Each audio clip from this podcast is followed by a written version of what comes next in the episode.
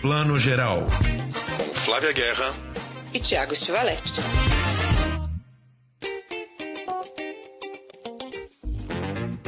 Bom dia, boa tarde, boa noite para você que está escutando o Plano Geral, nosso podcast de cinema. Estamos começando aqui a nossa quarta edição. Olá, Flávia Guerra. Olá, Tiago, tudo bom? Bom dia, boa tarde, boa noite nessa quarentena no cinema. E hoje a gente vai falar de uma série de coisas aqui. Vamos acompanhar aqui as nossas dicas do streaming. Daqui a pouco a gente vai ter o nosso amigo Pedro Maciel Guimarães, professor de cinema, falando aqui com a gente. É, entre as nossas dicas de streaming, vamos, vamos ter um depoimento especial aqui do Wilton Lacerda, nosso grande diretor pernambucano, que está lançando seu novo filme Fim de Festa. Mas antes a gente quer começar por uma outra dica de streaming que é que foi um filme muito visto na Netflix semana passada, não é, Flávia? É isso aí, gente. A gente tá assim num podcast, o plano geral, ele tá amplo e geral mesmo, mas a gente tem que falar do resgate. Porque assim, eu tava lendo um artigo agora que era o Resgate seria um filme que, se os cinemas estivessem todos abertos, concordo com esse artigo, a gente talvez não teria dado tanta atenção. Mas a gente está assim, né, sedento de novidades. Me dê uma estreia, por favor. Então a gente está agradecendo muito a quem está estreando de fato filmes, né, produções no streaming. E o Resgate é uma produção da Netflix. Iria estrear mesmo na Netflix e o timing tá perfeito, né? A história do Chris Hemsworth, que nós amamos, todos amam, Eterno Thor, vivendo aí esse mercenário que resgata um menino que é refém. Assim, eu acho que a trama, Tiago, não sei se você concorda comigo, ela é muito simples, né? Ele é um ex-agente especial da Força Aérea Australiana. Curti isso porque ele é australiano, então tem tudo a ver. O chefão do crime, ele é indiano e o menino é sequestrado por um um, um, chefão do crime de Bangladesh. Então o cenário está totalmente deslocado daqueles, daqueles que a gente já viu em Rambo, Vietnã, né? uma, uma, um sudeste asiático ali que a gente costuma associar ao Rambo. Né? O pessoal está chamando esse filme de o Rambo com amor, né? Os brutos também amam. Olha, eu confesso que quando você. A, a dica partiu da Flávia, tá? Ela que falou, vamos ver esse filme. Eu fui ver de nariz torcido, falei, isso não é minha praia, não gosto desse tipo de filme. É filme de Rambo sim, eu falei, é filme, qualquer filme para mim que o cara tá num, num, lugar ali e ele mata 15 pessoas, tá ele contra 15 fulanos, e ele mata os 15 e sai andando, isso pra mim é filme de Rambo. E aí eu falei, cara, não tô nem um pouco afim de ver, não vou gostar, tenho certeza que eu não vou gostar. E no fim eu gostei, menina. E aí é aquilo que você falou, não sei se gostei, já é um efeito do isolamento, já tá afetando minha pobre cabeça. É, não sei se a quarentena tá me deixando maluco, mas assim, o fato é que o filme, como você falou, tem um roteiro mais ou menos, os diálogos são bem pobres, mas ele é muito bem dirigido, né? Ele tem um plano sequência de 12 minutos, eu contei, 12 minutos de perseguição, que começa numa perseguição de carro, eles entram num prédio, ele defendendo e protegendo o menino, vai matando um, matando o outro, sai do prédio, não sei o quê. São 12 minutos de um, plano sequência que eu chamaria de cinema, assim. Essa é a grande pegada, né? O pulo do gato desse filme é a honestidade que ele tem com você, espectador. Ele não é um pretenso filme super cult, complexo, que no fundo quer só fazer ceninhas de ação. Não, ele quer só fazer cenas de ação. Então eu acho que a gente implica menos com ele. E eu acho interessante isso que você disse, porque o Sam Hargrave, que é o diretor, ele foi dublê, era dublê do Chris Evans no Capitão América, depois coordenou a equipe de dublês na Marvel. Então, a, a exemplo da história do John Wick, esse filme vem com essa pegada. E um dublê ele sabe muito bem construir as cenas de ação, ele sabe como elas funcionam, ele faz essas cenas. Então, assim, isso pega a gente, né? me dá uma veracidade, me dá o calor do momento, é isso que ele quer passar e ele consegue. Então, assim, dentro disso é muito curioso, que é um filme de autor, o autor é o dublê. Eu fico chocado como a Netflix realmente ela tá com tentáculos para todo lado. Eles no final do ano eles vêm já com aquela safra deles de filmes de autor que chegam no Oscar, né? Teve o Irlandês, teve o História de um Casamento e, a, e também em paralelo eles vão investindo nesses que eu chamaria aí de mini blockbusters, né? Uns filmes de orçamento grande, filmes de ação com sequências super caprichadas, produção deles que não vai passar pelo cinema, vai, vai direto para o streaming. E aí esse filme para mim é muito simbólico, porque assim, como você falou, o, o, o diretor aí é um ex-dublê que trabalhou muitos anos com os irmãos Russo, produção dos irmãos John e Anthony Russo, né? É, que são aí a cara dos Vingadores, né? Dirigiram dois Capitão América, o Soldado Invernal e o Guerra Civil, e os dois Vingadores, o Guerra Infinita e Vingadores Ultimato, que foi o filme mais visto do ano passado. Quer dizer, os irmãos russos são a cara de Hollywood. E aí eles vão e produzem um negócio para Netflix, quer dizer, você vê que a Netflix não tá para brincadeira, eles vão para cima do quintal dos estúdios mesmo, né? Queremos os seus talentos, assim. E o mais interessante, eu acho, de observar, eu também li uma, uma entrevista dos Russos, que eles observaram que assim a Netflix está afim de investir em formatos diferentes. É o que você disse, investiu em Roma, investiu no Scorsese quando ninguém queria investir. E está investindo também, de novo que eu falei aqui, em filmes de ação que saiam um herói australiano, o epicentro ali, né, do, do, heroísmo dele tá na, tá na Índia, Bangladesh, mas ele é australiano, não é aquele americano típico, não é a bandeira dos Estados Unidos, etc. E saio, e o elenco é muito interessante. Eu gostei muito do elenco do filme, né? O menino que faz o, o adolescente que é sequestrado, ele chama Rudshakt Jaiswal. Perdoem meus, meu, meu, meu indiano, meu, é péssimo. Mas o menino é, uma, é super promissor ali na, na, no cinema indiano, Bollywood. A atriz que faz né, uma, uma espécie de cérebro aí dessa ação de resgate é a Goshifte Farahani, que é iraniana, que eu amo. Ela é, é um máximo diva, adoro. Ainda tem o David Harbour, né, de Stranger Things. Tem um elenco interessante. Tem várias estrelas, várias estrelas e ó, ó, atores, atrizes que estão aí fazendo muito sucesso no cinema indiano. Desloca aí esse olhar para esse público. É, é, um projeto antigo dos russos, mas assim, a coisa que você mais lê nas críticas na internet sobre esse filme é Pô, é, o filme tem toda a qualidade de produção, né? Produção espetacular. Esse plano sequência é de tirar o fôlego. Eu, que não sou um cara de filme de ação, fiquei siderado no, no plano sequência. Mas o roteiro com os diálogos às vezes tão fraquinhos, né? Tem uma hora ali que ele tá conversando com o menino e aí aquele típico roteiro americano que de repente o próprio menino solta umas pérolas de sabedoria, né? E aí para mim fica parecendo, sabe, sabe, igual aquele cara que você vê na rua, assim, o cara é lindo, espetacular, um corpaço maravilhoso, mas tem um corte de cabelo horrível. Parece isso. Os caras gastam uma fortuna em produção e aí roteiro, que é uma das partes mais simples, né? Contrate um dialoguista inspirado, faça um diálogo um pouco mais bacaninha pro seu filme, os caras não vão atrás, né? É do gênero, é, eu acho mesmo, acho que eu coloco nessa prateleira aí dos filmes de Rambo, é um Rambo bacana, legal, tem um bom confeito, mas a massa é essa aí. Eu li críticas nesse sentido e deixo aqui esse ponto, acho interessante, que é, é repete aquela fórmula do White Savior, né? O salvador branco, o cara branco do exército, traumatizado com um passado, etc., para dar alguma profundidade psicológica, emocional, que vai realizar uma ação num outro país, numa terra estrangeira, que ninguém lá é capaz de dar conta, só ele que é o branco salvador.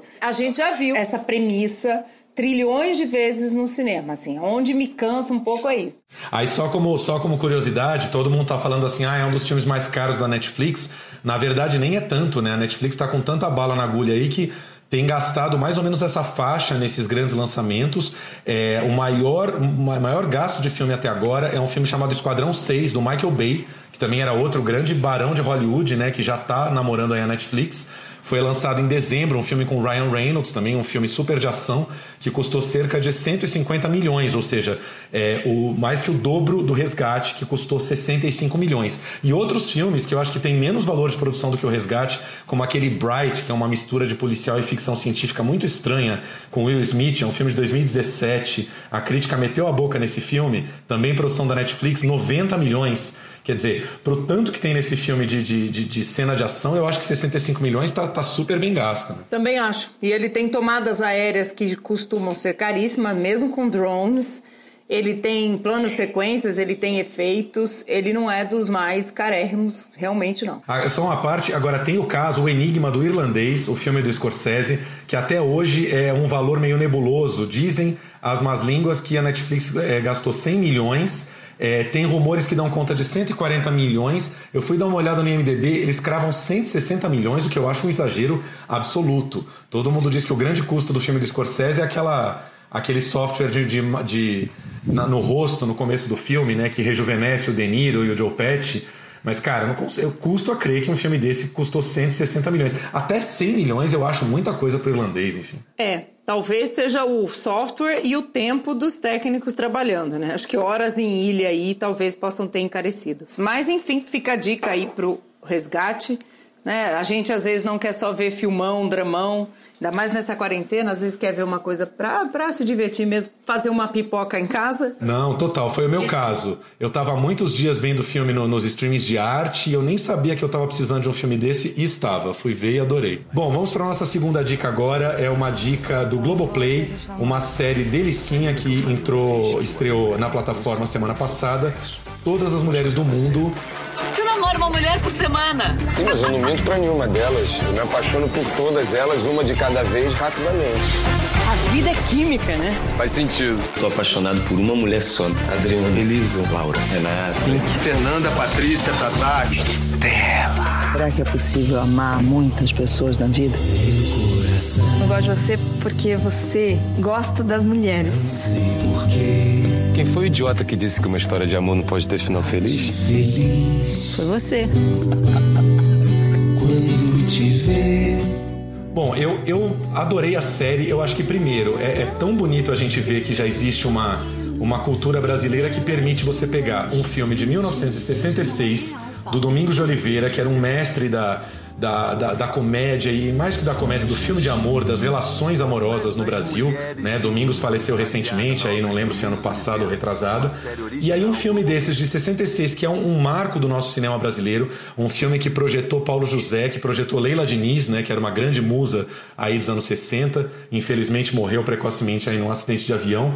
E aí esse filme de repente rende uma série, né? Quer dizer, a, a série idealizada pelo Jorge Furtado, que é um grande criador aí de, de televisão também. O Jorge Furtado pega esse filme, é, pega a essência do que é a obra do Domingos de Oliveira, do que é o Domingos de Oliveira falando de amor nos seus principais filmes e faz uma série com a, com a cara do Domingos.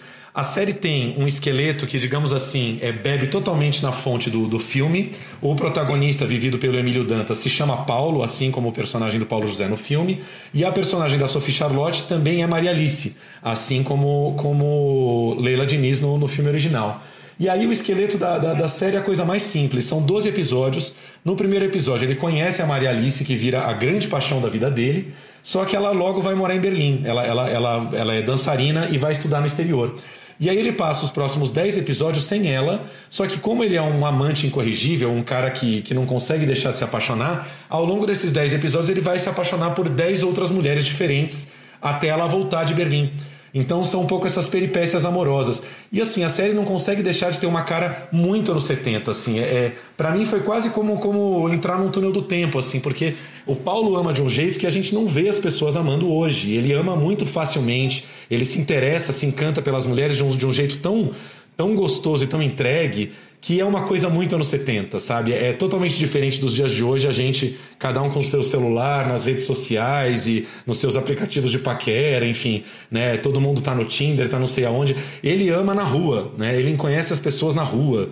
E eu acho isso tão gostoso de ver, assim. Achei uma série fofa pra quarentena, assim, sabe? Você sair da de toda a pauleira da Covid e ver uma coisa gostosa de amor, enfim. Olha, eu sou suspeita, eu tô nessa história do ama na rua também. Isso me traz muito do filme, eu acho que a série também tem, que é o amor também, o amor e a cidade. É impossível essa história, ela não seria a mesma se ficasse essa coisa, né, aí levando para exagero óbvio do confinamento, né? É um, é um amor que acontece ali na praia, na festa do amigo, no bar, né, no restaurante, no teatro. Então, tem essa relação com a cidade, os filmes do domingo sempre tinham, né? É verdade. E a série, mais do que o, mais do que o filme, tem aquela coisa do Rio de Janeiro idealizado, que tem gente que começa a ver a série e fala assim: ah, mas ah, o Rio de Janeiro tá muito lindo, tá muito maravilhoso, não tem violência, eles andam no aterro do Flamengo, eles andam no Parque da, da, da, da Glória sem medo de violência. Mas enfim, faz parte do jogo, né? Justamente para você entrar nesse rio gostoso de fantasia em que você não vai pensar em violência urbana e nada disso. Você vai viver aquela paixão dos personagens bebendo a cidade, indo nos lugares mais lindos da cidade. Justamente, é um cara amando no, no, numa das cidades mais lindas do mundo, né? Não tem como você não se encantar por isso, assim. É como uma história de amor em Nova York, né? A cidade faz parte do jogo, assim. É, é um idílio, né? Mais uma dica nossa aqui para a gente escapar um pouco desse mundo real que está tão pesado. Deixa eu só, só, fazer uma última observação que eu esqueci, que é muito legal da série. Tem participações afetivas de todo mundo do universo do Domingos. Tem Maria Mariana, filha do Domingos, que é, a gente lembra sempre por ter feito a maravilhosa Confissões de Adolescente. Tem a Priscila Rosenbaum é, tendo um romance aí com o Matheus Nastergalli, que é uma espécie de, de alter ego do Domingos na série. Enfim, tem todo um, todos os elementos dos filmes do Domingos estão tão salpicados na série. Assim, acho que cinéfilo, cinéfilo então entra de cabeça na série. Assim, muito legal. Então essa foi a nossa segunda dica do dia. Então uma dica Netflix, outra dica Globoplay. E agora vamos comentar um pouquinho as notícias da semana.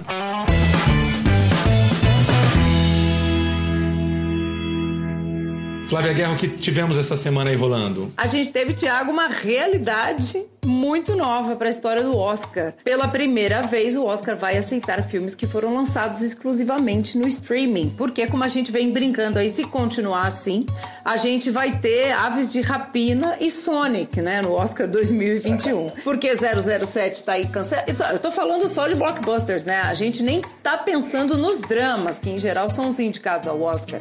Então, vamos ter que contar com streamings. Claro que depois vai voltar tudo ao normal, viu, gente? A academia já avisou que depois, 2022, ou depois que a quarentena acabar, os filmes vão ter que continuar estreando no cinema e passar pelo menos uma semana em Los Angeles, inclusive os estrangeiros. Mas os, os estreados durante a pandemia, o lockdown, enfim, vão poder concorrer. Eu acho uma boa tática, não, Thiago, do Oscar, porque realmente, senão o quórum ali vai ficar muito pequeno. Como é que faz, né? Eu acho sim que é uma medida de contingência. Agora, vamos ver como é que o Oscar trata esses filmes lançados no streaming, né? Porque até hoje a gente o que a gente viu ainda é aquela ciumeira, né? O último Oscar mesmo foi uma prova disso, né? Você teve o irlandês e, e história de um casamento saindo quase de mãos abanando, o irlandês sem nada, cenas de um casamento apenas com atriz com um prêmio de atriz coadjuvante, porque tem aquela ciumeira dos estúdios. Agora nós vamos ver nos próximos meses aí se os estúdios, os grandes estúdios de Hollywood, Fox, Warner e tal, vão lançar realmente filmes no streaming, e aí como esses filmes vão ser tratados no Oscar, né? Espero que tenha realmente uma, uma, uma benevolência aí, porque enfim, são filmes que não vão ser lançados no cinema, não porque eles não querem, né? Mas porque não teve outra possibilidade. É isso aí. E eu acho que o Oscar, de qualquer forma, eu acho que o Oscar tem, tem que entender esse momento. E mesmo passado esse momento, também tem que entender outros filmes que estão estreando direto no streaming. Claro que se são 10 concorrentes, não vai colocar 9 concorrentes que foram direto pro streaming. Outra coisa que o Oscar anunciou junto, né, que para mim vai acabar a graça do nosso bolão, é essa história de juntar as categorias de som e edição de som, né? Acabou porque era sempre aquele momento do Oscar que a gente ficava um olhando pro outro, mas o que, que, é edição de som? O que, que é som? Um ficava tentando explicar pro outro, ninguém nunca sabe, era sempre um grande enigma. Agora acabou, vai ser uma categoria só. Olha, Tiago, mas essa é uma ótima oportunidade. O que, que é som e o que, que é edição de som? Eu adoro explicar isso porque todo ano vem essa dúvida. A gente sempre fala, né? A captação de som, o som direto, o som produzido na cena. E tem depois a edição de som, que pode criar sons, pode criar sons por meio do Foley, né? Que é, que é aquela técnica de efeitos em estúdio que você cria até com objetos reais, não precisa ser necessariamente é, virtuais, né? Mas eles juntaram tudo, assim como juntaram também cabelo, né? O cabelo e maquiagem, né? Antes era só make-up, só, só maquiagem, agora é cabelo e maquiagem, enfim. Coisas de Oscar. Agora, uma coisa que eu achei interessante que eles mudaram é que todo mundo pode votar na primeira fase de filmes estrangeiros. Você viu isso? Antes tinha uma comissão especial de pessoas ali que se ofereciam voluntários. Agora todo mundo pode. Isso pode talvez dar uma redesenhada aí na categoria. É, eu lembro que antes tinha aquela história que é, o, o, votante ele tinha que comprovar que ele viu pelo menos um X número de filmes, né, para votar. Tinha isso. Eu acho que também é justo, né? Porque já, já são muitos filmes para votar na primeira fase, aos indicados. Então, se você, além de todos esses aos indicados, né, do, do circuito americano que você tem que ver, tem que ver mais, sei lá, quantos são os estrangeiros? 70 no mínimo? É, mais, mais uma coisa para tornar democrático, né? Nunca é demais. E temos outra notícia aí do, dos mundos dos festivais? Temos, eu, essa eu adorei, o festival We Are One, né? Nós somos um um a Global Film Festival, né? um festival de cinema global que une a, a, uma tour de force. Eu adorei essa equipe, olha só, de festivais do mundo inteiro para trazer filmes por 10 dias gratuitos. Pelo que eu entendi, vai ser no YouTube, porque eles já têm um canal no YouTube. Quem quiser entrar e ficar lá acompanhando tudo que eles vão colocar é o canal We Are One, né? Nós somos um. E eu achei muito interessante, porque ele surgiu, essa, essa ação surgiu de uma, de uma, de uma ideia do Tribeca, né, do Festival de Tribeca, que foi fundado pelo Robert De Niro, e o YouTube. E aí eles chamaram mais gente para ajudar, tipo o time, gente, não é, não é bobo não, ó. A galera de Veneza, Toronto, Cannes, San Sebastián, Berlim, Guadalajara, Macau, o BFI, que é o Festival de Londres, Annecy, que é o maior é o Cannes da animação, como a gente fala, né? A gente tem Locarno, que acabou de cancelar, aliás, sua edição 2020, Mumbai, Jerusalém, New York Film Festival, Tóquio, enfim.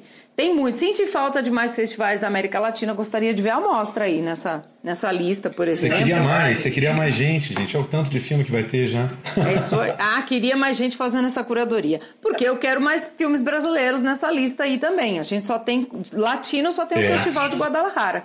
Podia ter o Bafice. Então, assim, o, o, o, YouTube é parceiro, então esse festival deve acontecer no YouTube, é isso, né? Pelo que eu entendi, sim. Porque o YouTube é parceiro e tem o canal. Eu não, não foi explicado ainda nada se eles vão lançar os filmes, um filme por dia e você assiste, né? Como se fosse um festival mesmo, né? Tem a sessão e você assista no horário da sessão.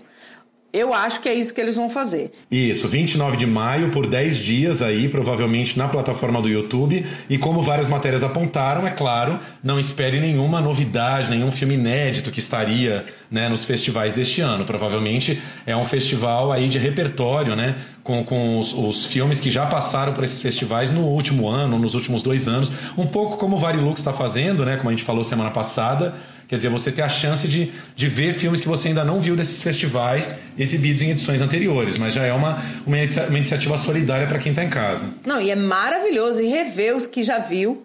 E muitos filmes que passam em festivais não chegam em circuitos imensos, né? Aqui no Brasil mesmo, sei lá, o vencedor de Veneza, o vencedor de Locarno, em geral eles estreiam nas capitais, em cinemas de, de, de circuito, assim, nas capitais. Quem mora fora das capitais, mesmo em grandes estados, não, não tem acesso muitas vezes. Então eu acho maravilhoso que está no YouTube. Eu espero que esse tipo de, de.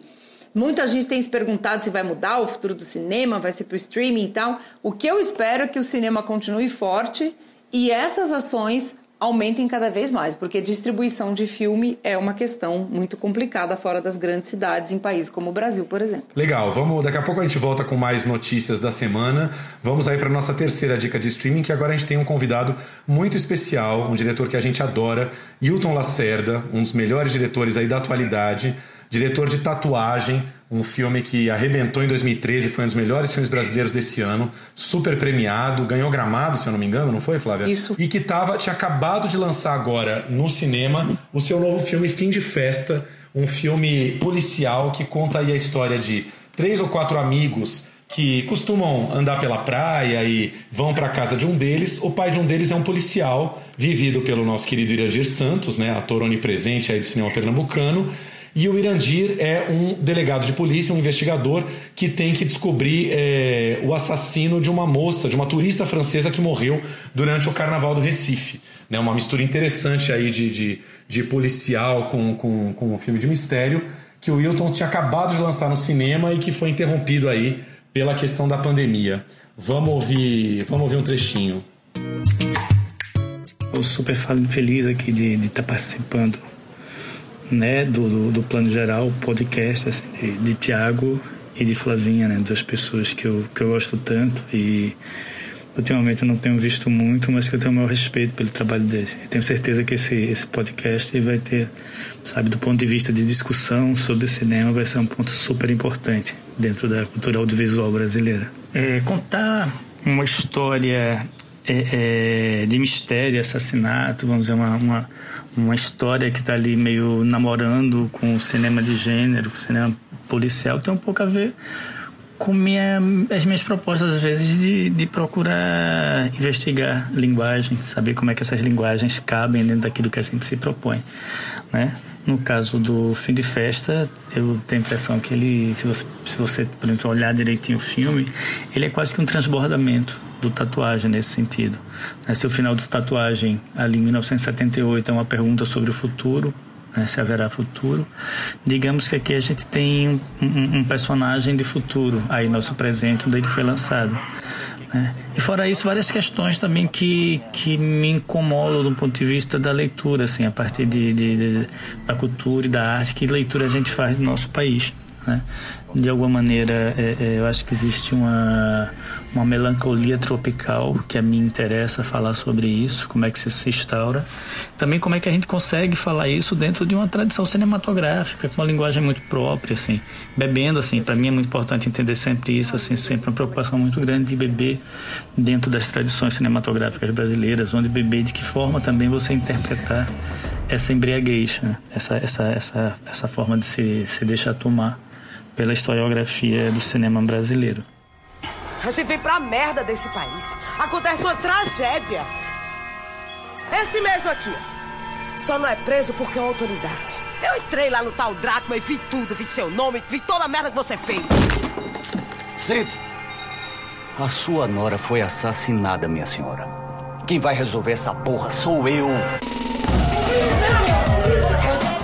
o eterno Brasil, país do futuro, né? de repente ele, ele tropeça e parece que ele volta a um, um estágio muito significativo de, de, de reverência, sabe assim? Parece que uma festa acabou e que não era necessariamente uma festa. A festa, mais uma vez, falando no sentido de metáfora.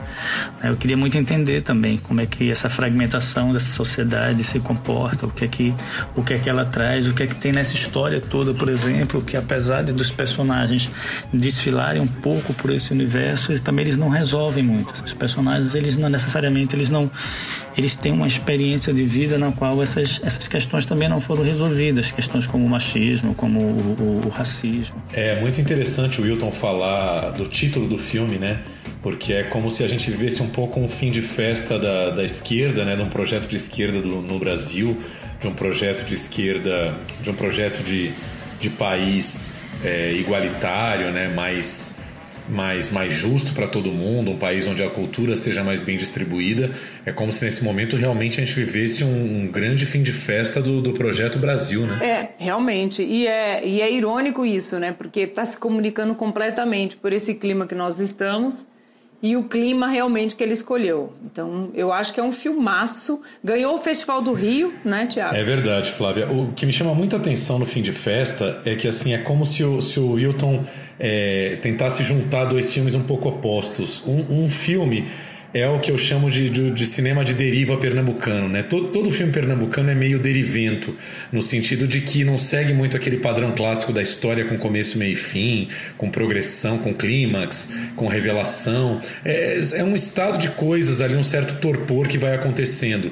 É o que a gente vê um pouco nos filmes do Kleber, né? No Bacurau, até um pouco no Aquários e que a gente vê nesse filme com, a, com o filho do Irandir e a turma de amigos deles, né? Estão é, sempre ali na praia, estão é, deitados no colchão de casa, estão batendo um papo ali meio morto, um tempo morto, né? Parece que num certo sentido nada acontece. E do outro lado você tem essa trama policial, né? O Irandir, um detetive que precisa investigar um crime que aconteceu e resolver esse crime, e no, de, de fato no final esse crime vai se resolver. Então é meio que um choque entre dois tipos de filmes diferentes que produz alguma coisa, um híbrido muito interessante no, no fim de festa. E outra coisa que me chama muita atenção, é, que, que é muito parecido com tatuagem, que é esse cinema dos afetos que o Wilton faz, né? A relação do Irandir com o filho é uma relação muito afetuosa, é, quase homoerótica, eu diria. É, se tocam o tempo todo, o pai chega em casa é, estressado, o filho faz uma massagem no pé do pai. Existe todo um toque, é, todo, todo um, toda uma corrente de toques entre eles que é uma coisa rara da gente ver é, no cinema do Sudeste, porque as pessoas no Sudeste no Sul são de outra maneira, né? Tem menos esse toque físico constante, mesmo dentro da família.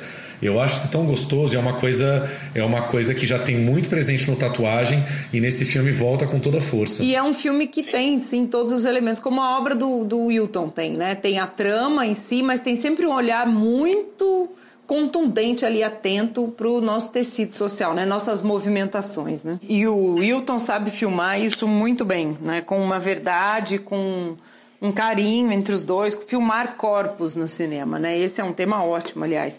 Mas a construção da relação deles, da cumplicidade, vai sendo feita muito mais pelos gestos do que pelas palavras. Eles não se entendem tanto nas palavras. Os corpos se entende. É verdade, é verdade. É como se pai e filho não se entendessem muito intelectualmente, né, de cabeça, mas se entendessem ali no corpo, né, na linguagem sensual, assim, do, do, do afeto deles, né? Muito bom.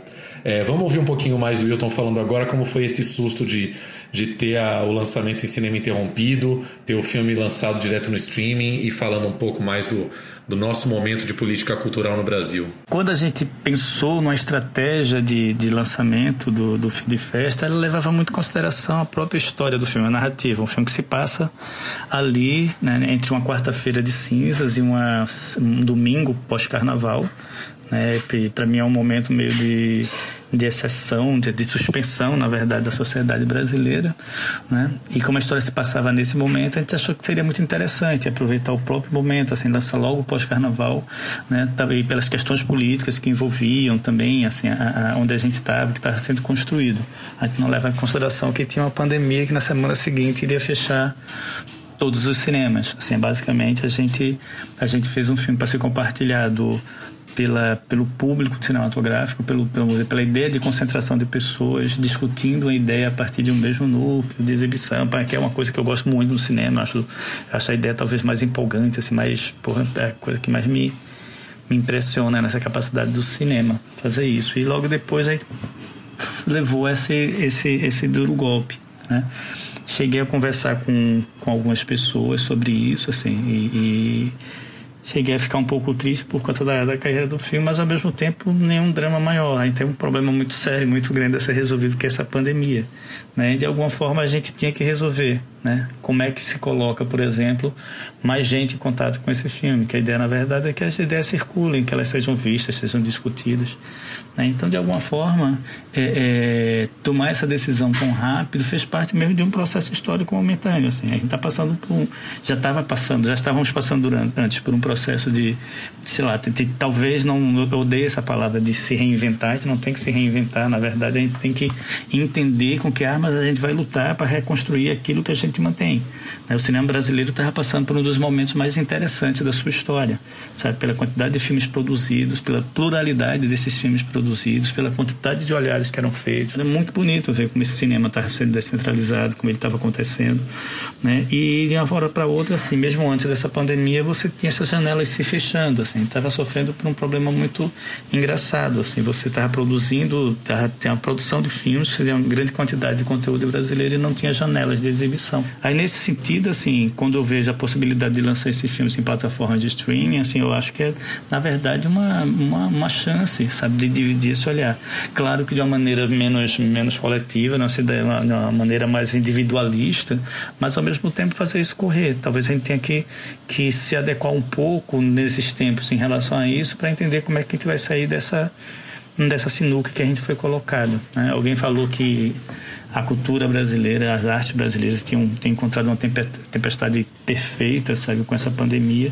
E é mais ou menos isso, assim, a gente já estava sofrendo uma perseguição do Estado muito feroz nesse sentido. É, eu fico muito triste, na verdade, por o filme ter, pelo, pelo, pelo fim de festa, não ter tido uma carreira maior nos cinemas e ter, ter tido um momento de ter conversado mais com esse público.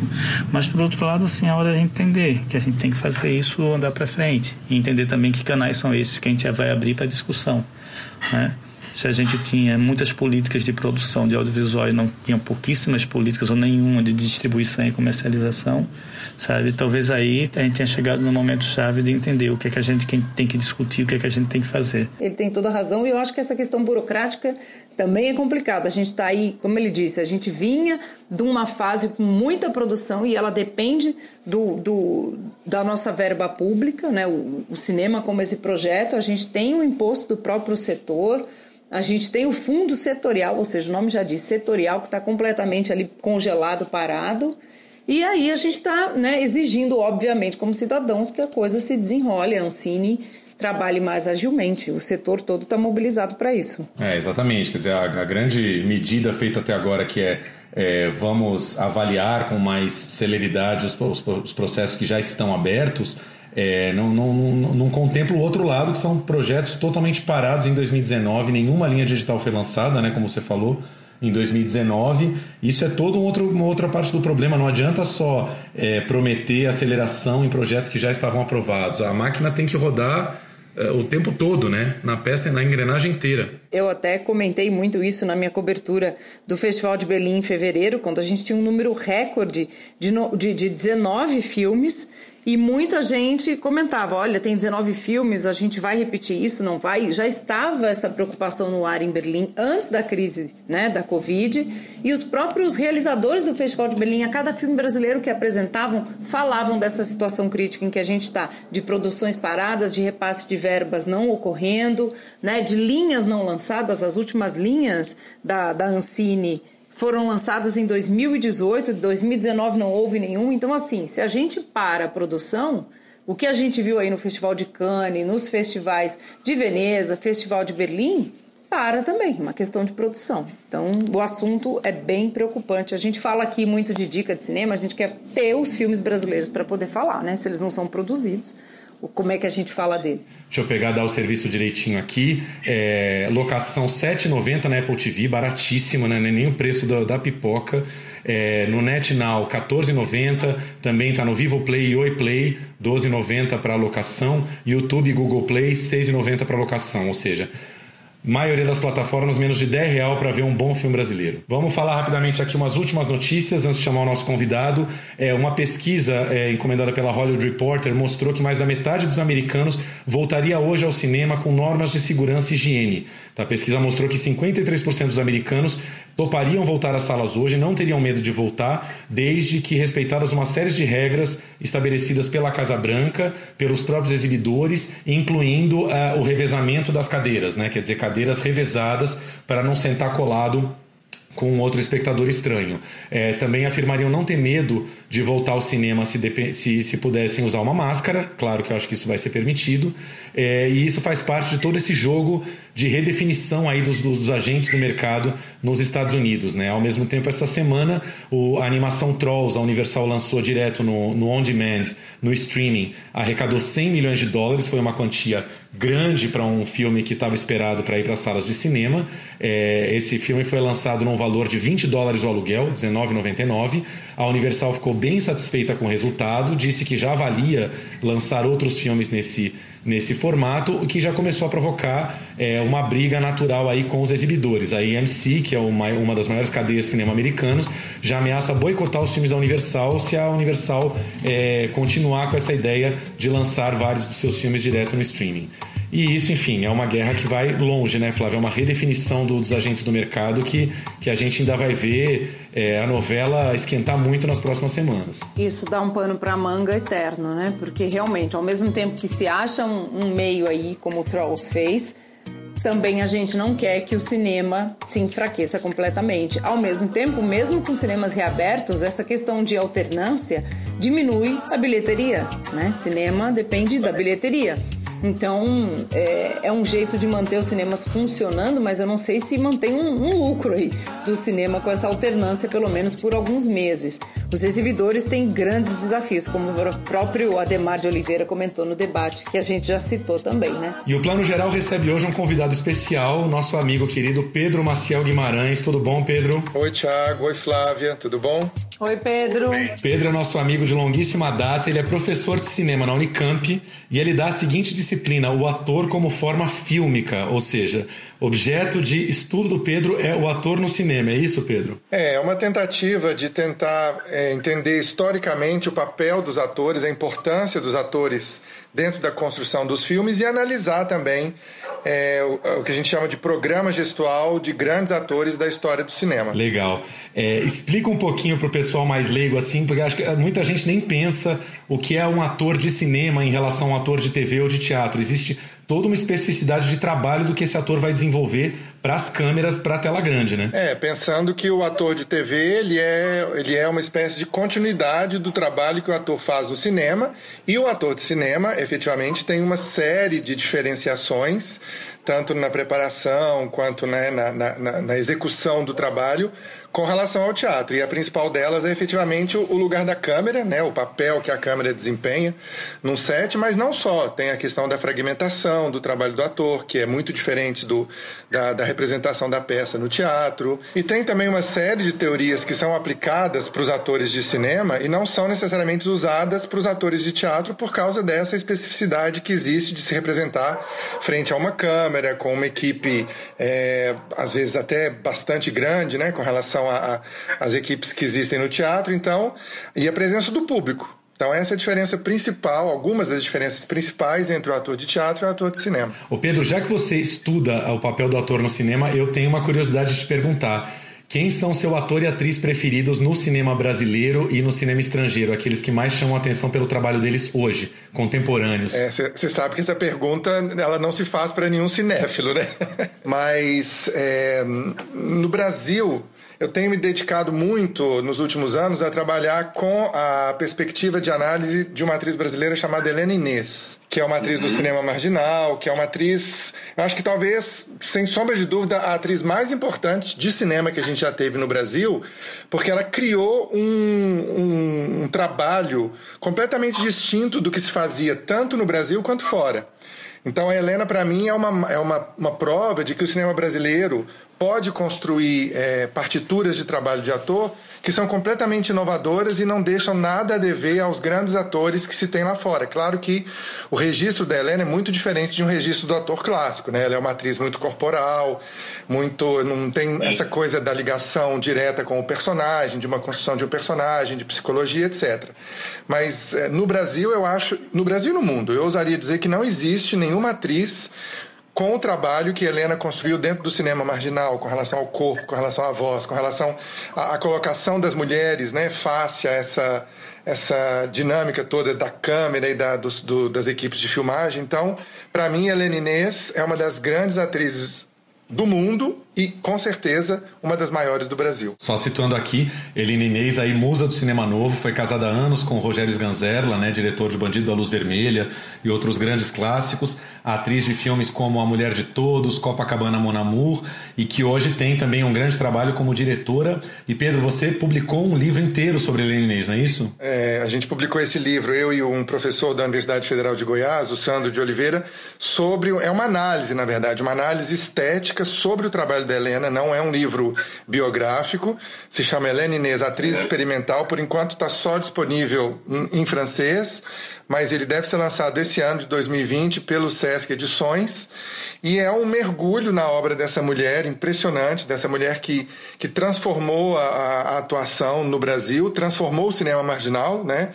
reinventou uma série de dispositivos de atuação e que tem o seu trabalho aí analisado pela gente durante todo o período do que ela trabalha com o Rogério Sganzella, principalmente, mas não só, né? Tem o período da Helena pré cinema marginal e pós-cinema marginal, como você bem disse, com uma carreira de diretora nos últimos anos. Pedro, eu gostaria de te fazer uma questão sobre onde que você que observa tanto esse trabalho da Helena, eu sou fã da Helena, inclusive como pessoa, porque eu acho que ela é uma pessoa luminosa, assim, de uma generosidade.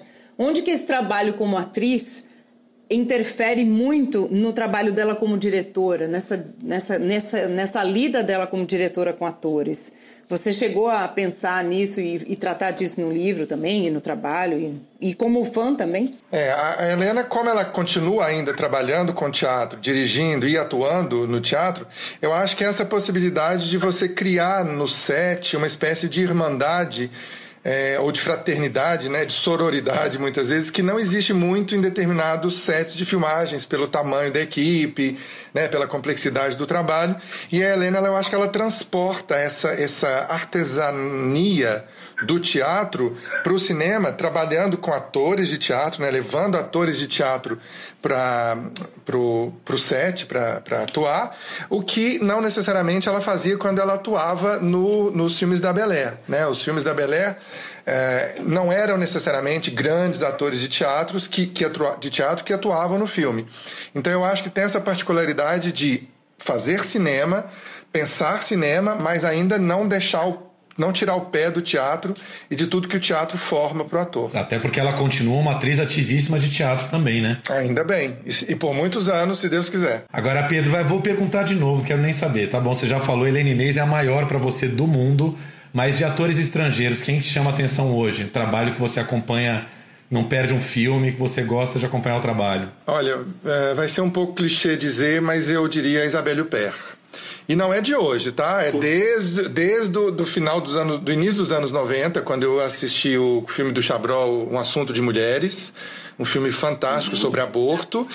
E aquela, aquela pessoa me impactou, assim, aquele, aquele registro de atuação, aquela frieza, aquela disciplina, né? Parecia que ela tinha, a gente sentia a disciplina que a Isabelle Huppert tinha para trabalhar com os papéis. Então, desde então, desde que eu descobri a Isabelle Huppert nesse filme, é, é, eu posso dizer que é uma atriz que pouco importa o filme que ela faça, né? E ela filma muito, ela faz dois, três filmes por ano.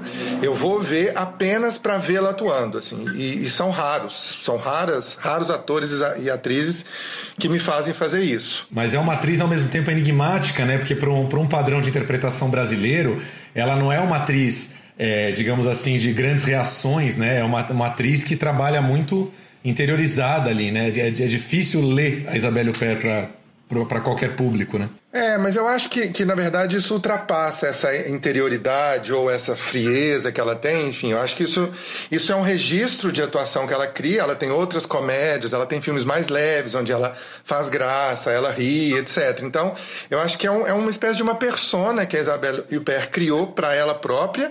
Né? Ela, isso alimenta ela enquanto atriz e ela fornece isso para os diretores quando ela é chamada a atuar. Então, é um jogo de mão dupla. Assim. Ela criou essa persona, os diretores diretores se apaixonaram, né, vão atrás dela justamente para que ela reviva essa persona e a relação se dá nesse sentido. Para um ouvinte que não conhece o trabalho de Isabelle Huppert, um ou dois filmes que você indicaria para começar a conhecê-la? Vou citar dois filmes bem diferentes entre si, um onde a gente tem essa Isabelle Huppert seca, né, fria e introspectiva, que é o A Professora de Piano, do Michael Haneke, pelo qual ela ganhou, acho que uma, um prêmio de interpretação em Cannes, né, de, de, outro, de outros que ela já ganhou também, importantes no mundo.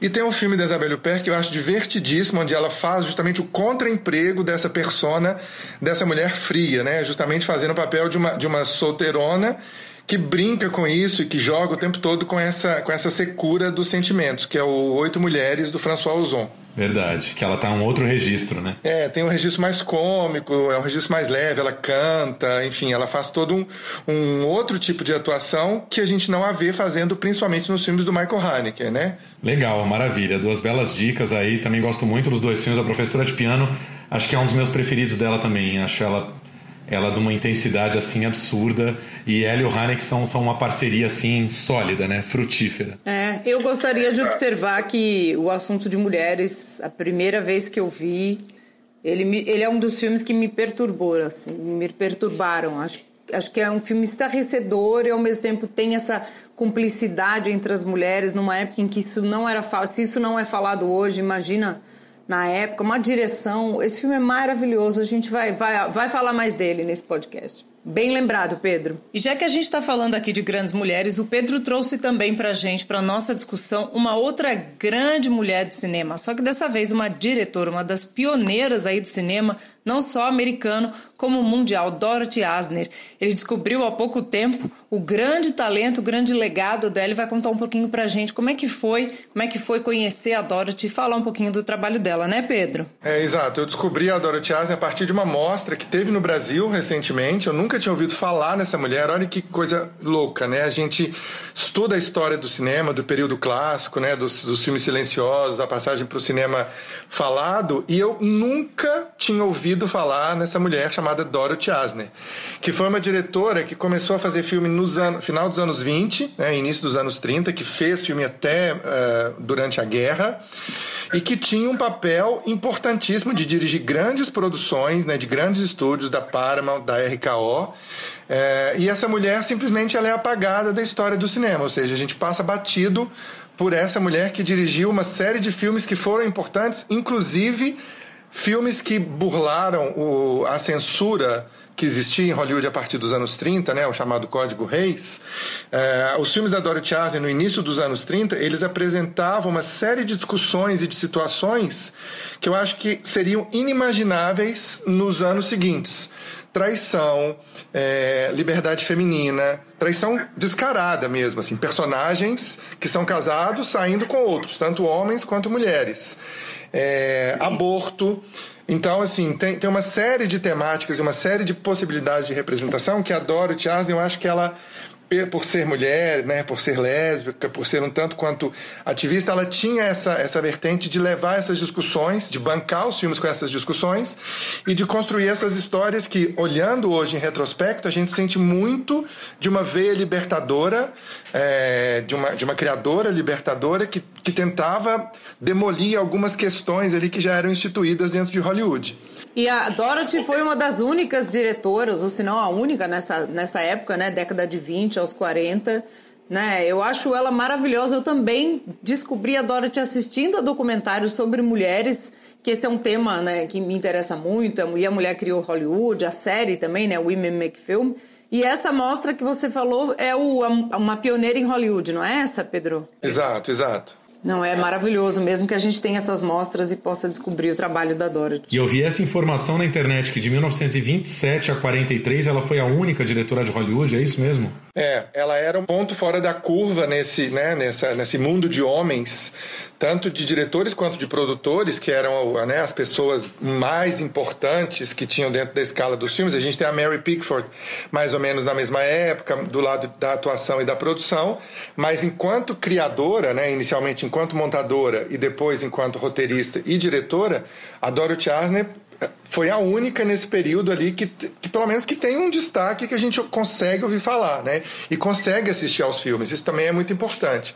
Ela dirigiu simplesmente o primeiro filme falado da Paramount, em 1928, chamado Um Coquetel Americano. Né?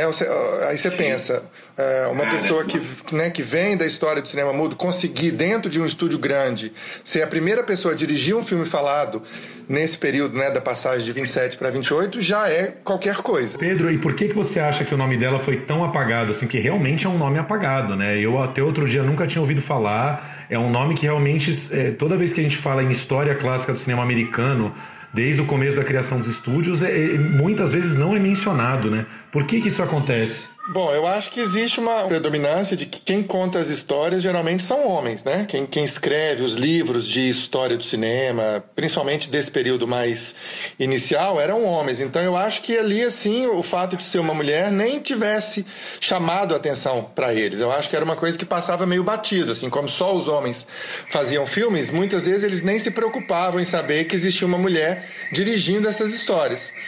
E, e ela, o que eu acho mais importante da Dorothy é que ela foi criando uma série de, de, de, de possibilidades e de situações para poder vencer essa censura um tanto quanto explícita que existia em Hollywood, que fazia com que os filmes parecessem todos muito formatados. Então, um filme dela que eu achei impressionante de assistir chama-se Assim Amam as Mulheres, de 1933. É um dos primeiros trabalhos da Catherine Hepburn, também uma outra mulher muito importante nesse período, né? enquanto atriz. É, e até dizem alguns que a, a, relação no set não deu muito certo, porque duas mulheres com pulso muito forte, aparentemente a coisa não andou muito bem. Mas esse papel, que era o papel de uma iniciante no cinema, Catherine Hepburn, foi o mesmo ano que ela ganhou seu primeiro Oscar pelo filme Manhã de Glória. E é um personagem feminino que é, além de, além de ser uma aviadora, é uma mulher que não quer se envolver com homem nenhum, né? Que diz claramente que não precisa de homem nenhum.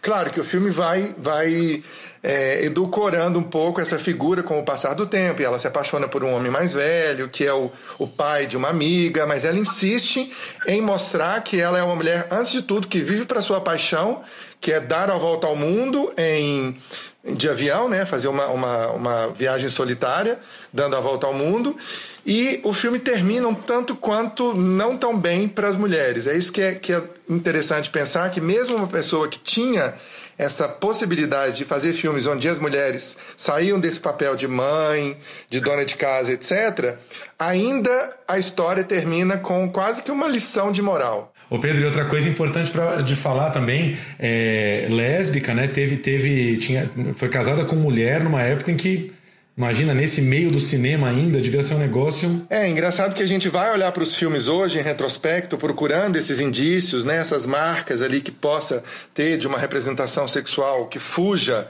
a heteronormatividade. E é engraçado que a gente acha. A gente acha alguma coisa no, na, na, em determinadas encenações, determinadas relações de corpos, principalmente entre mulheres. E o que eu achei mais impressionante foi que foi um dos primeiros papéis dessa persona que a Catherine Hepburn desenvolveu mais tarde, da mulher decidida, afirmada no trabalho, né? É, que anda sempre com o punho cerrado, ou seja, não é, uma, não, é uma, não é uma heroína qualquer. É uma mulher que sempre teve ali afirmando as suas posições e, e, e, e, o seu lugar dentro da família e dentro da sociedade. Exatamente. Acho que ela foi uma precursora desses personagens assim. E tem essa colaboração. A gente falou da Helena, né? Num outro lugar diferente aqui, obviamente mas de, de, de oferecer às atrizes e trazer papéis, ainda que ela não fosse a roteirista de, de todos os filmes, esses papéis novos também, porque quando a gente tem uma diretora mulher, né, lésbica também, ela está aberta a personas diferentes que as mulheres também podem encarnar, né, Pedro? Eu acho que a importância é crucial nesse sentido, né, de abrir esse caminho para outras diretoras também. Exatamente, mas é só é muito doido pensar que demorou tanto, né? Porque a próxima mulher que a gente tem ali na linha sucessória seria a Ida Lupino nos anos 50. Então, assim, a gente tem uma mulher que fez filmes nos anos 30 e 40, início dos 40, e depois só a Ida Lupino lá nos anos 50. E aí a gente vai contar nos dedos as mulheres que seguiram fazendo filmes enquanto diretoras. Eu achei uma curiosidade sobre a vida da Dorothy Asner, que ela, como era amiga da Joan Crawford, aparentemente ela criou uma relação de amizade com a Joan Crawford que ela não que ela não fez com a Catherine Hepburn no início. E ela dirigiu os comerciais da Pepsi que era a empresa do marido da Joan Crawford. Então, a Dorothy Asner também dirigiu comerciais e no caso do, do, da empresa do marido da amiga. Ô Pedro, qual foi o filme que você falou lá, o primeiro da Paramount? É um filme chamado Um Coquetel Americano, 1928. Os filmes dela que eu consegui ver, porque são raros, é difícil baixar, que eu gostei, que eu gostei muito, é esse Assim Amo as Mulheres, de 33 um musical super divertido, numa história de coristas, de, uma, de um grupo de meninas que são coristas de, de um teatro de revista e cada uma tenta subir na vida do seu jeito, inclusive é, estrelado pela Lucille Ball ali no início da, da carreira. É um filme dos anos 40 chamado Girls. Dance, Girl, não, Dance Girls Dance. Dance Girl Dance, que é, acho que foi o penúltimo filme dela, não é isso? Exato, era um musical. Então são esses filmes, assim, são filmes muito diferentes entre si, né? Tem um pouquinho de melodrama, tem um pouquinho de comédia, tem essa, essa, esse desvio aí pelo musical. E é uma atriz, é uma diretora que eu estou tentando conhecer mais e descobrir outros filmes, porque eu acho que deve ter algumas pérolas escondidas por aí. Tem sempre muito que descobrir. Aí eu cito novamente para quem quer ter um passadão dessa questão, como o Pedro falou, depois dela nos anos 20, 40, só a ida depois, muito, muitas, né, não muitas, mas muito tempo depois, esse, esse documentário, A Mulher Criou Hollywood, mostra realmente isso, como as mulheres foram muito ativas no começo de Hollywood, quando começou a dar dinheiro, né, resumidamente aqui, grosseiramente, as mulheres foram sendo empurradas dessas direções, das, das posições de diretoras, e agora é que está se recuperando. Então, tem muito assunto aí para a gente falar também. Pedro, eu queria te agradecer a aula de Dorothy Asner. Assim, acho que é uma, é uma cineasta que nós realmente não conhecemos, não conhecíamos. Acho que a maioria das pessoas que estão ouvindo o podcast aqui também nunca ouviu falar. E acho que nesse momento de, de retomar o lugar das mulheres no cinema, fala-se tanto sobre as, as novas diretoras, é importantíssimo a gente, a gente saber historicamente essas poucas mulheres expoentes que conseguiram sobreviver nessa, nessa, nesse mercado de homens, né? Porque era um, era um, o cinema sempre foi. Hollywood sempre foi um lugar dominantemente masculino e com certeza a Dorothy foi uma, uma, uma, sobrevivente aí. Né? Exato. Precisamos, a toda urgência, reescrever essa história masculinizante do cinema. Obrigado pela sua participação, viu? Obrigado por estar aqui com a gente. Obrigado a vocês, gente. Um beijo. E a gente volta semana que vem com o Plano Geral. Obrigado, Flávia. Beijo. Obrigada. Beijo. Muito cinema para vocês. Tem uma lição de casa imensa para fazer. Para você também.